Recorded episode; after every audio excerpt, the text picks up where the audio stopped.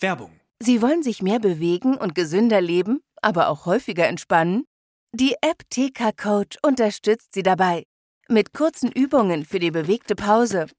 Oder den 8-Minuten-Workouts mit Olympiasieger Fabian Hambüchen. Finden Sie Ihre innere Mitte dank einer Runde Anti-Stress-Yoga oder mit vielen kurzen Atem- und Entspannungsübungen. Das alles und noch viel mehr in der App TK Coach. Jetzt einen Monat lang testen. Für TK-Versicherte kostenlos. Werbung Ende.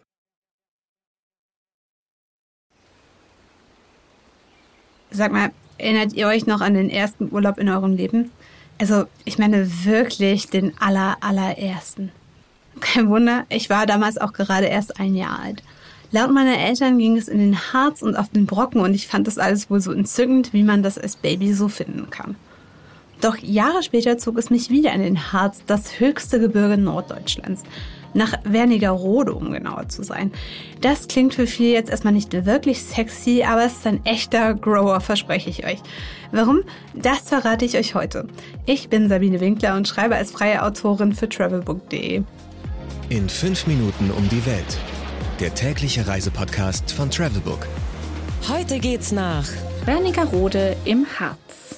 Und wie immer starten wir gleich mit einer schnellen Fragerunde. Entweder oder. Schnelle Fragen in 30 Sekunden. Auto oder öffentliche Verkehrsmittel. Ein Auto ist praktisch, es geht aber auch alles mit den öffentlichen Verkehrsmitteln. Wer zum Beispiel in Wernigerode in ein Hotel eincheckt und Kurtaxe bezahlt, bekommt automatisch ein Ticket für den Nahverkehr. Pärchen oder Familienurlaub. Das Harz ist beliebt bei Familien und ist sehr kinderfreundlich, aber auch als Paar kann man hier eine tolle Zeit haben. Entspannung oder Abenteuer. Die Wildnis ruft. Der Harz ist immer gut für ein Abenteuer. Kultur oder Party. Der Harz und vor allem Wernigerode sind wohl auch partytauglich. Ich habe mich aber eher in der Natur entspannt. Teuer oder günstig. Ich würde eher sagen, ganz normal. Highlights, Lowlights, Must-Sees.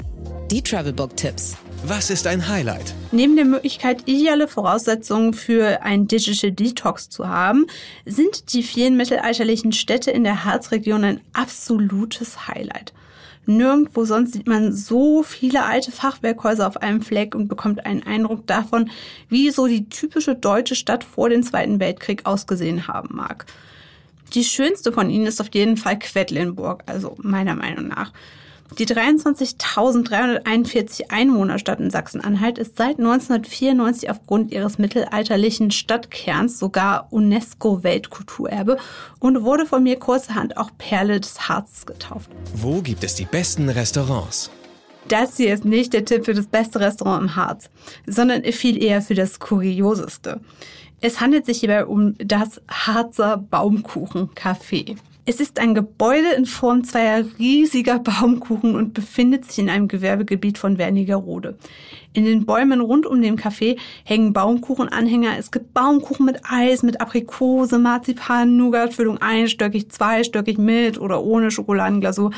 Der Harzer Baumkuchen dort ist super fluffig und wenn ihr über ausgefallene Architektur lachen wollt, nichts wie hin.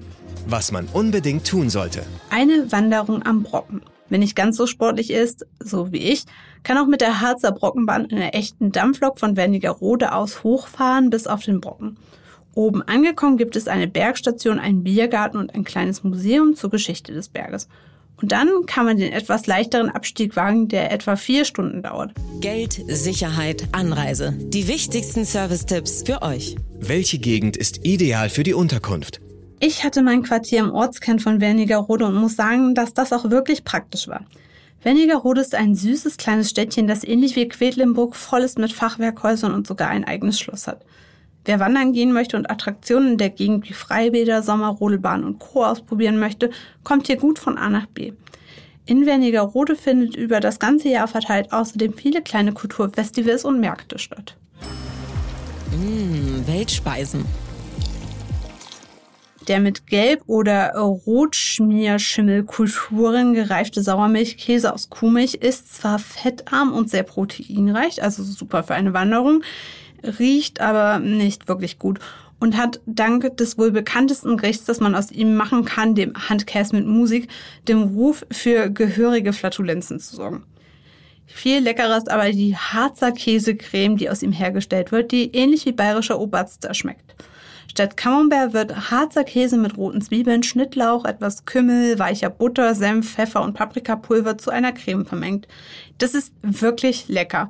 Und das Absacker trinkt man am besten stilecht einen Schirker Feuerstein, ein Kräuterschnaps aus einem Stadtteil von Wernigerode, der auch als letzte Ortschaft vorm Brocken bekannt ist.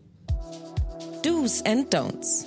Es gibt ein paar Do's für eine Wanderung durch den Harz und zwar habt immer genügend Wasser dabei, wenn ihr auf eine Wanderung geht. Vor allem bei meiner Brockentour ist mir aufgefallen, dass es zum Beispiel im Vergleich zum Schwarzwald wirklich wenig Wasserquellen gibt und die Gasthäuser sehr, sehr verteilt sind. Also plant eure Route sehr genau und teilt euch das Trinken ein. Ein total Don't ist es, ohne passende Wanderschuhe in den Harz zu fahren. Ihr könnt es euch denken. Wie wollt ihr das sonst durchstehen? Das richtige Schuhwerk schützt euch vor bösen Überraschungen und wunden Füßen am Abend. Neben der Natur, die ihr richtig genießen könnt, haben es mir vor allem die wunderschönen Orte im Harz angetan. Und damit ihr jetzt nochmal diese einmalige Atmosphäre eintauchen könnt, gibt es noch einmal 15 Sekunden aus dem Harz. Danke, dass ihr bei In 5 Minuten um die Welt reingehört habt. Bis zum nächsten Mal. 15 Sekunden Auszeit.